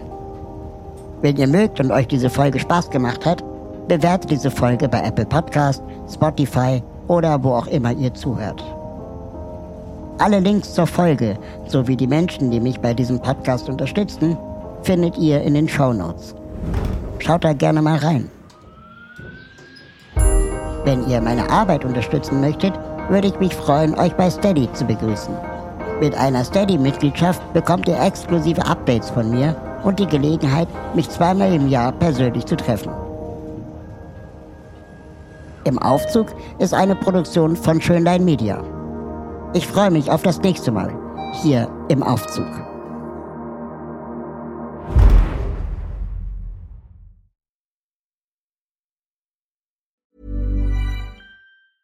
Even when we're on a budget, we still deserve nice things.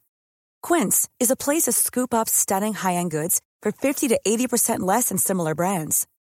They have buttery soft cashmere sweaters starting at $50, luxurious Italian leather bags, and so much more. Plus, Quince only works with factories that use safe, ethical, and responsible manufacturing. Get the high-end goods you'll love without the high price tag with Quince. Go to quince.com slash style for free shipping and 365-day returns.